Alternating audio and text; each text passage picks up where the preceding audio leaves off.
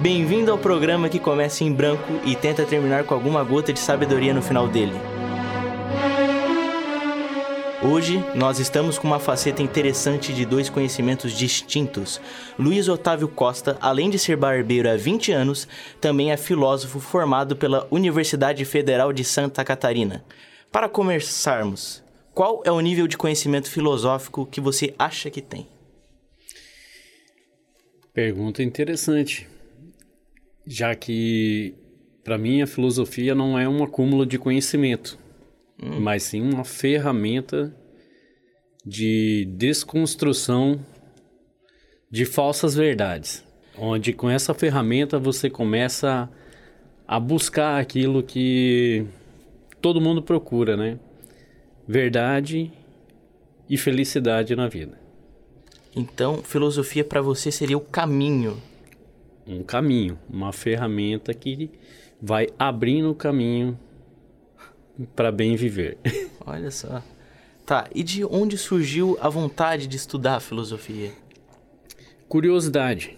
Desde pequeno eu ouvia falar a palavra filosofia e não entendia o que, que era. e durante meu período de escolar, né, ensino fundamental e o que hoje é chamado de ensino médio, quando eu estudei era o científico, eu não tive isso, né? A gente, na minha época, tinha alguma coisa relacionada à organização social e política brasileira, educação moral e cívica, mas passava longe do que é o ensino de filosofia. E essa curiosidade foi ficou permanente na, na minha vida, né? O que, que é filosofia? O que, que faz filosofia? O que, que é? Então, esse questionamento na vida adulta. Eu não terminei o ensino médio e fiquei vários anos sem estudar. Uhum. Aí, quando eu tinha 30 anos, eu resolvi fazer o vestibular para ver o que, que é filosofia, para entender o que, que era filosofia. Então, basicamente, eu me graduei em, com a curiosidade de saber o que era filosofia. Olha só. Então você realmente já pensava como filósofo antes de fazer filosofia? Porque você já tinha esse anseio de saber o que é, o porquê das coisas. Exatamente, Sim. já tinha essa, esse questionamento, né? Que é o, o que todo filósofo faz, questionar, né? O que a Sim. filosofia realmente nos... É, é o exercício filosófico, é o questionamento, perguntar... E você não, a filosofia não é um acúmulo de conhecimento onde você encontra as respostas. Sim. Mas é isso, é, é essa inquietação em querer saber. Filosofia, então, já que você falou que não é o acúmulo de conhecimento que encontra as respostas, mas encontrariam as perguntas, então? É, filosofia é basicamente é você saber perguntar, fazer que, uh, o questionamento correto. O que mais te interessou na filosofia, assim, como você mesmo disse, antes de fazer filosofia, de começar a estudar, você não, não tinha uma base muito bem do que era filosofia. E quando você começou a estudar, o que mais te fez continuar assim? Para mim, quando eu comecei na a primeira a primeira fase do curso, então me deparei com quatro disciplinas que era bastante interessante. Uma era é, lógica, hum. e aí você aprende a organizar os pensamentos. Não é aprender a pensar, é organizar ele. Pensar de maneira organizada. Teoria do conhecimento na área de epistemologia, que para mim foi um soco no estômago essa disciplina. Por quê? É, foi um soco no estômago? Porque, assim, é, é, ela coloca em xeque o que você conhece, como você conhece, se o que você conhece realmente você conhece. Algo parecido com Matrix. Sim. Sabe? É, a, a, aquilo que você vê realmente é o que você está vendo. Esse tipo de, de situação. Ética e História da Filosofia 1, que basicamente falava do, dos filósofos gregos antigos, né? Sim. Então, quando eu mergulhei nesse mundo aí na primeira fase, para mim foi um caminho sem volta. Não, gostou é, nunca mais largar. Foi apaixonante. Então, gostei. E a filosofia é basicamente isso, é um caminho sem volta. Antes de ser um, uma formação, é um estilo de vida, né?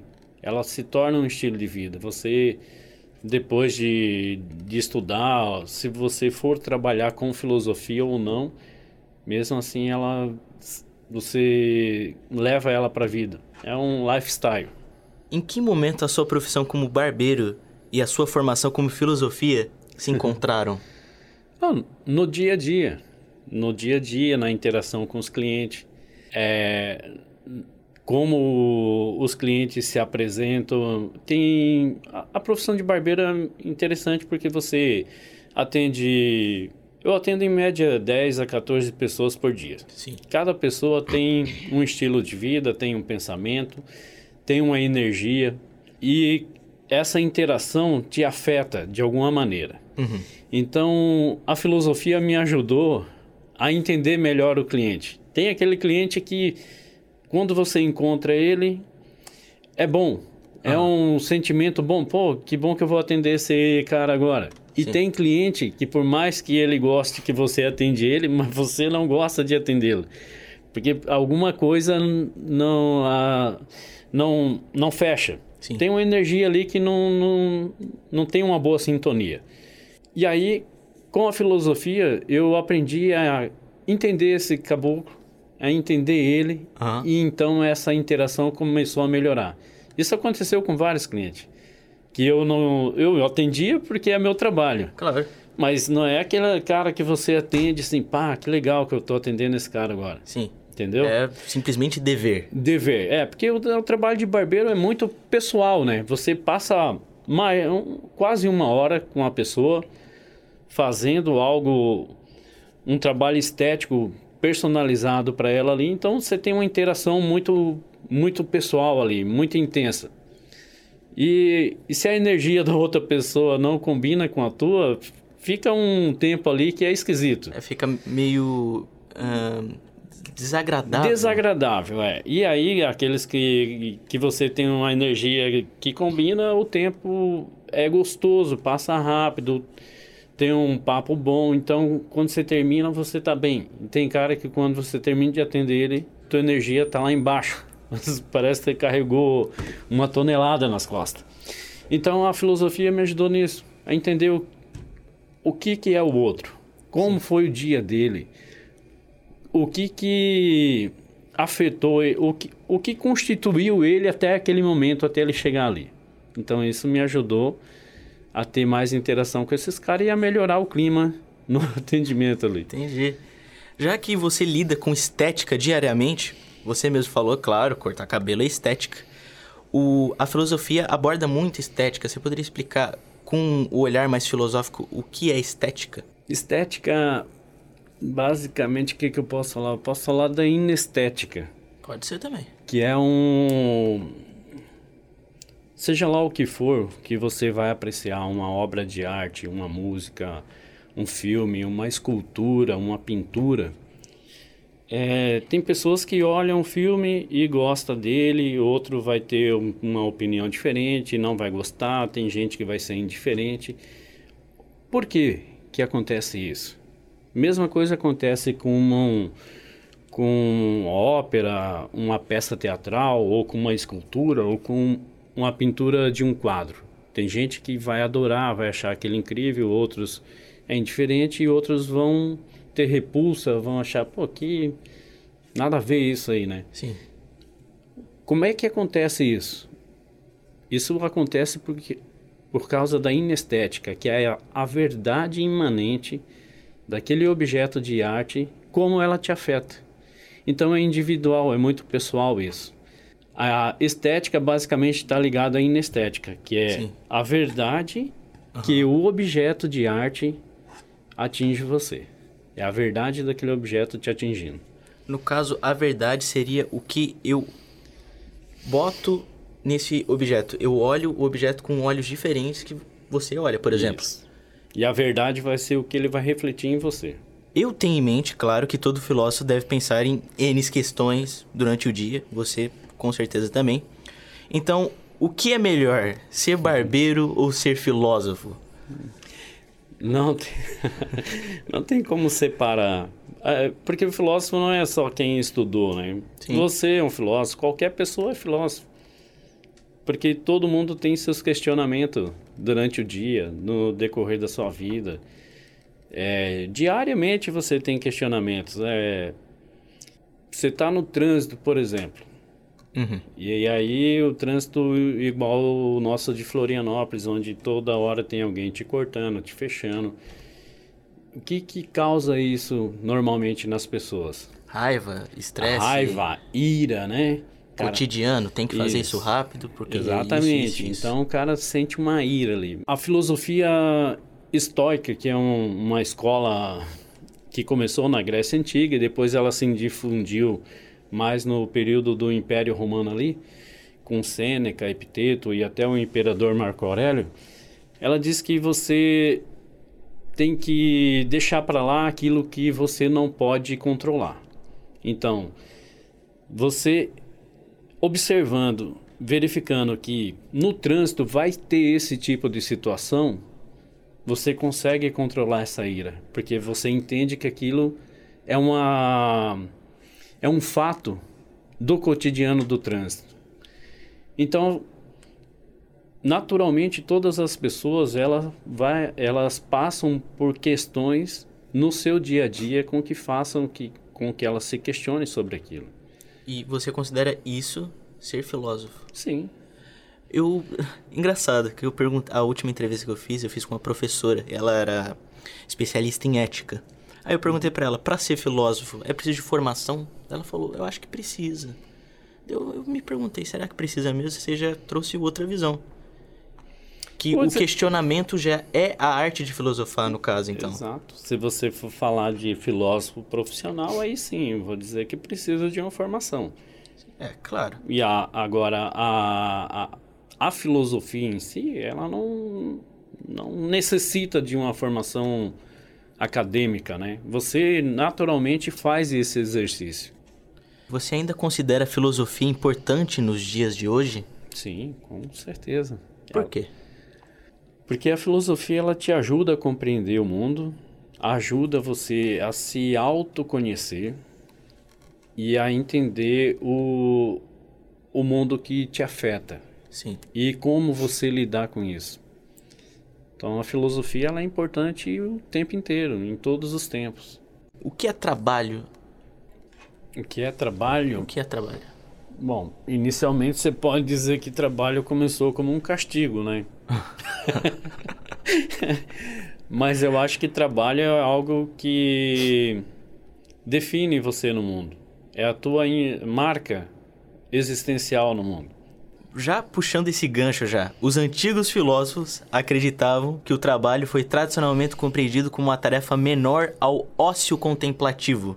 Uhum. Já os indivíduos mais importantes eram aqueles ocupados com atividades ligadas ao pensamento, enquanto o trabalho era compreendido como algo embrutecedor. Concorda com isso? Não, não. Engraçado, né? Definitivamente não se a gente traz isso para o tempo atual, uhum. essa, essa ideia de ócio contemplativo, os filósofos eles seriam ditados como possíveis preguiçosos ou vagabundos. Exatamente. Tem, tem um filósofo bastante conhecido na Grécia Antiga chamado Diógenes de Sítio, né? que foi o não foi o fundador do, da escola cínica, né? Sim. Até o cinismo hoje ele mudou de concepção. Quando você fala em cínico, em cinismo, hoje você entende que o cínico é uma pessoa falsa, dissimulada e tal. Mas na Grécia antiga não era esse o não era essa a compreensão desse termo, né? Então, esse Diógenes, ele era um cara que foi ele foi expulso da terra dele, né? Ele foi exilado. E daí ele começou a estudar filosofia com Antístese, que era um, um discípulo de Sócrates. Uhum. E o Antístese foi o primeiro cínico. Né? Então eles basicamente pregavam um modo de vida mais natural. Sim. Que não deveria ter Estado, que não deveria ter trabalho, que você tinha que viver conforme a natureza te provia, né? E o, o Diógenes, ele vivia dentro de um barril. Uhum. E ele atacava muito Platão. A Platão tinha uma escola de filosofia que era o, talvez o que mais se parece com, a, com as escolas hoje, que era a Academia de Platão, né? Uhum. Um ambiente fechado e as pessoas iam se graduar lá. Platão, a certa vez, definiu o homem como sendo um bípede sem pena. Aí o Diógenes, ao saber disso, pegou uma galinha, despenou ela, entrou na aula dele e mostrou para os alunos dele: Eis o homem de Platão, uma galinha depenada. É. então, esse cara vivia nu, comia o que as pessoas ofereciam para ele, ele não pedia nada para ninguém. Uhum. Ele tinha três bens, que era uma tigela, que ele bebia água, Sim. um bastão e um saco. Uhum. Aí, certa feita, ele viu uma criança bebendo água com a mão. Então, ele pegou e jogou a tigela fora que falou, pô, não preciso não disso. Não preciso disso. Uhum. E interessante que ele ficou tão conhecido que Alexandre o Grande quis conhecer ele quando se tornou imperador. E aí ele estava em Atenas na época. O Alexandre chegou lá e falou assim para ele, chegou e viu ele deitado no sol, né, tomando uhum. sol. É, Diógenes, eu sou o Alexandre e eu posso conceder qualquer coisa que você quer. Faça um pedido que eu concedo qualquer desejo que você tiver. Ele assim, desejo que você saia da minha frente que você está fazendo sombra no meu sol. o Alexandre virou as costas, foi embora quando tava indo embora, os oficiais dele estavam rindo, né? Pô, o cara podia ter pedido qualquer coisa que ia ganhar. Aí ele falou para os oficiais dele assim: se eu não fosse Alexandre, eu queria ser Diógenes. O cotidiano e a rotina são a única forma de viver a vida? Não. Por que não? Só basta ter coragem para sair do cotidiano. O cotidiano e a rotina nos dá conforto.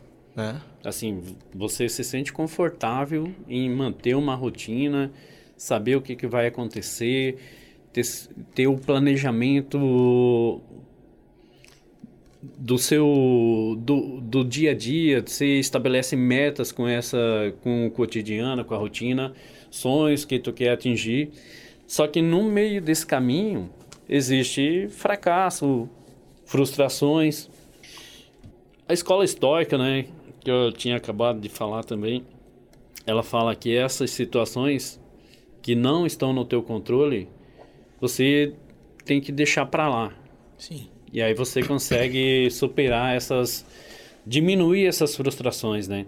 Mas tem um cara que hoje ele é muito falado, né? Volta e meia alguém fala: "Ah, o Nietzsche, o Nietzsche, o Nietzsche", tal.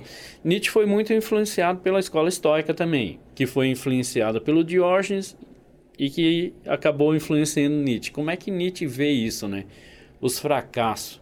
Ah. Ele vê como necessário. Fracasso é necessário. Necessário. Ele, ele diz que o fracasso e as angústias são necessários para que você se torne mais forte e chegue. Ele faz um paralelo entre você escalar uma montanha. É, ele gostava muito de uma região no sudeste da Suíça Uhum. que tinha um, umas montanhas lá que ele gostava de escalar. Então o caminho até o topo da montanha era tortuoso. Só que quando chegava lá, o ar era muito calmo, era uma paisagem assim, a vista era deslumbrante e o sentimento dele lá era de vitória total e de paz, tranquilidade. A tal ataraxia que os estoicos perseguiam, né, que é a felicidade plena. Então, o Nietzsche, o que, que ele desejava para os amigos e para as pessoas mais queridas dele? Os infortúnios, a desgraça, porque a partir disso, quando o cara ultrapassasse essa fase do fracasso, ele conseguia forças para chegar no topo da montanha. Agora eu vou chamar o quadro de perguntas entre aspas simples para finalizar.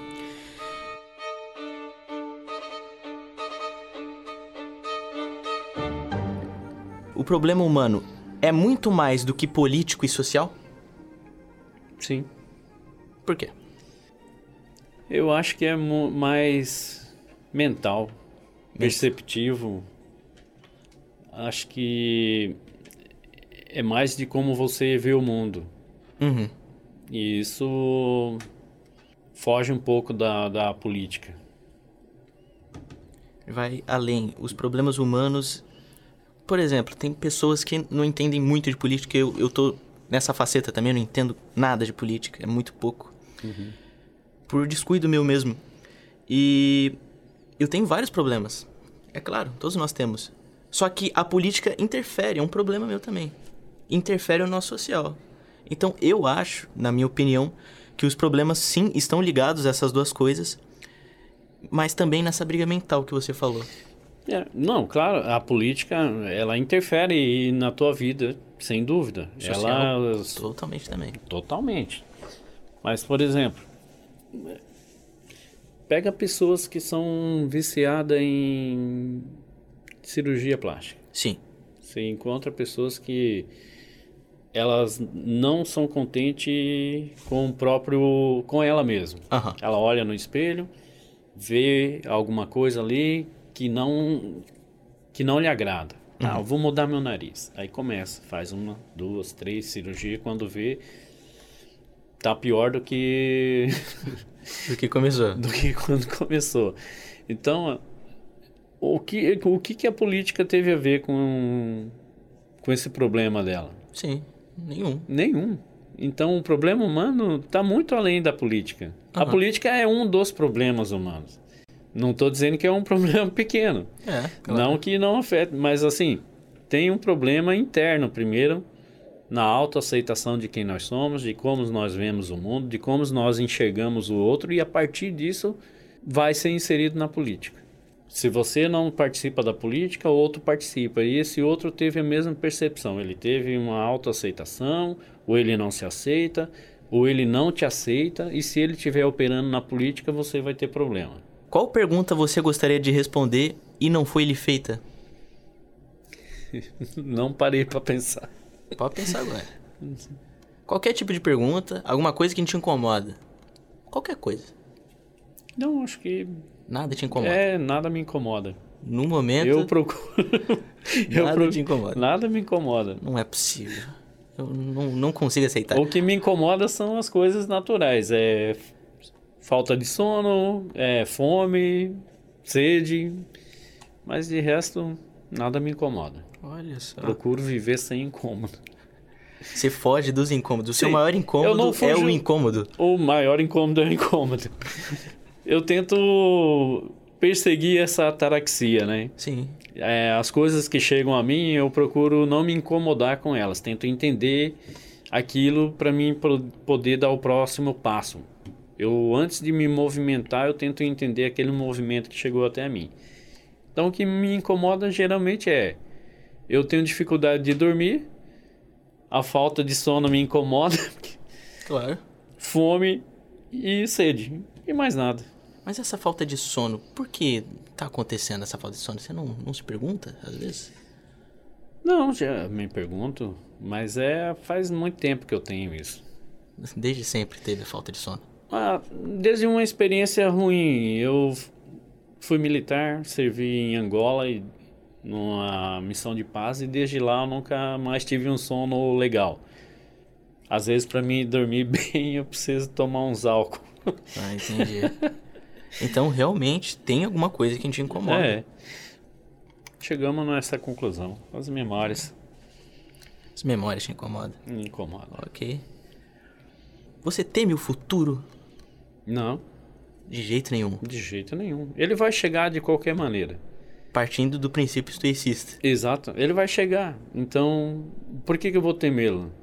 Seja lá como ele vier, ele vai vir. Aham. Não há nada que você possa Nada fazer. que eu possa fazer, a não ser viver bem esse momento até ele chegar. Mas você não teme, por exemplo, para as próximas gerações, tipo, Aham. você citou sua filha. Você não teme o que pode acontecer no futuro, se algo ruim pode acontecer com o mundo em geral? Não, eu temo os filhos que a gente vai deixar para o mundo. Exatamente. E não o mundo que a gente vai deixar para os filhos. Na verdade, o mundo ele é um, um artífice humano. Ele é uma construção humana. Uhum. Então, o mundo é aquilo a partir dos humanos que estão nele. Sim. Então, que tipo de filho que você vai deixar para o mundo é, é o problema. Ah. Não é o mundo que vai ficar, que é problema para o teu filho. E a morte? Teme? Não. Também não. É uma passagem natural. Acontece com todo mundo, né? Acontece com todo mundo. Eu sei que ela vai chegar. Sim. É a única certeza que todos temos. Então, quando ela chegar, ela não vai me pegar porque eu já fui. Ok, se você tivesse uma segunda chance, Aham. faria alguma coisa de diferente na sua vida. Por exemplo, ah, uma vez, a primeira vez que cortei cabelo, saiu tudo errado, tomei um esporro, eu não aguentei. Odiei aquele momento. Eu quero voltar. Não. A primeira vez que eu cortei cabelo saiu tudo errado. e foi ruim pra caramba. Sim. Só que se não tivesse saído errado, eu não teria aprendido a fazer direito. Uhum. Assim, eu tô, os erros fazem parte do aprendizado. Claro. E falando nessa experiência de, do trabalho de barbeiro, de cortar cabelo. Diariamente, durante esses 20 anos, ainda continuo aprendendo, porque toda cabeça, todo cabelo é diferente. Se você fazer 10 cortes sequencial e todo mundo pedir, ah, eu quero máquina 3 do lado e dois dedos de cabelo em cima. Você vai fazer isso, mas todos vão ficar diferentes, porque cada crânio tem um certo relevo, cada fio tem uma certa estrutura, Sim. grossura, Uhum. é, é enrolado ou não é enrolado, então todos vão ficar diferentes e você tem que ligar- lidar com essa diferença individual de uma maneira diferente, Aham. entendeu? Então, nessa profissão a gente aprende todo dia e eu não faria nada de diferente. A única coisa que eu faria diferente seria ter estudado filosofia mais cedo. Olha, pra ter já É, essa ferramenta de Isso, entendimento. antes. Antes. Eu, eu não teria tido alguns problemas se eu tivesse entrado em contato com a filosofia antes dos 30 anos. Agora, pra encerrar, Luiz Otávio Costa, barbeiro e filósofo, barbeiro por mais de 20 anos. Tá um tempinho já, a nossa rádio tem 20 anos praticamente. É mais. Você tem mais profissão do que minha idade. O que é a vida? Uma passagem. Uma passagem. É. Uma passagem do nascimento pra morte? Exatamente. Só isso. Só isso. Um túnel, uma passagem. E o que fazemos nela? Passamos, aprendemos para poder ir para o outro lado. Então acredita na vida após a morte. Acredito que a nossa existência tem uma finalidade. Você não passa por essa experiência diária durante a sua vida de aprendizado constante. E aprendizado que eu digo não o acadêmico, mas da vida mesmo. Todo dia você é confrontado com alguma coisa. Sim. E isso vai te afetando de certas maneiras. Você aprende a lidar com isso e melhora como pessoa, ou você se frustra e vai definhando como pessoa. Uhum. Eu acho que temos uma finalidade para o que vem depois. Ok. Seja lá o que for que venha depois. Isso nem eu sei, nem você sabe, É. ninguém vai saber.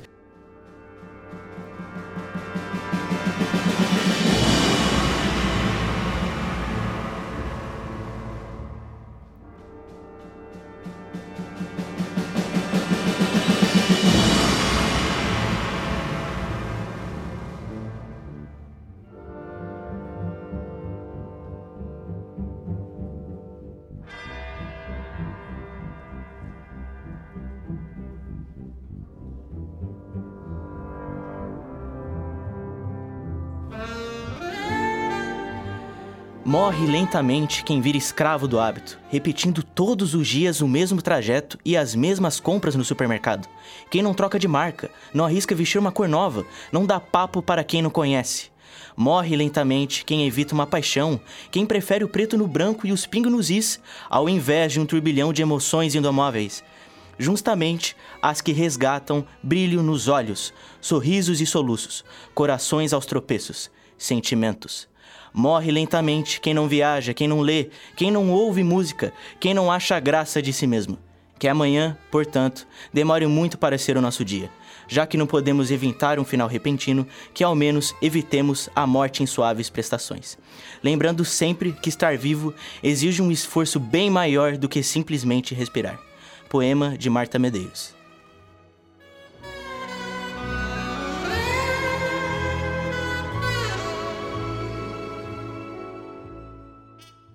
Esse programa foi produzido para a disciplina de Laboratório de Rádio e Audiojornalismo ministrada pelo professor Áureo Moraes. Orientação técnica de Roque Bezerra e Peter Lobo, com monitoria de Luana Console. Roteirização e edição por Gabriel Nascimento, assim como a locução. Rádio.UFSC. É rádio, é jornalismo e ponto.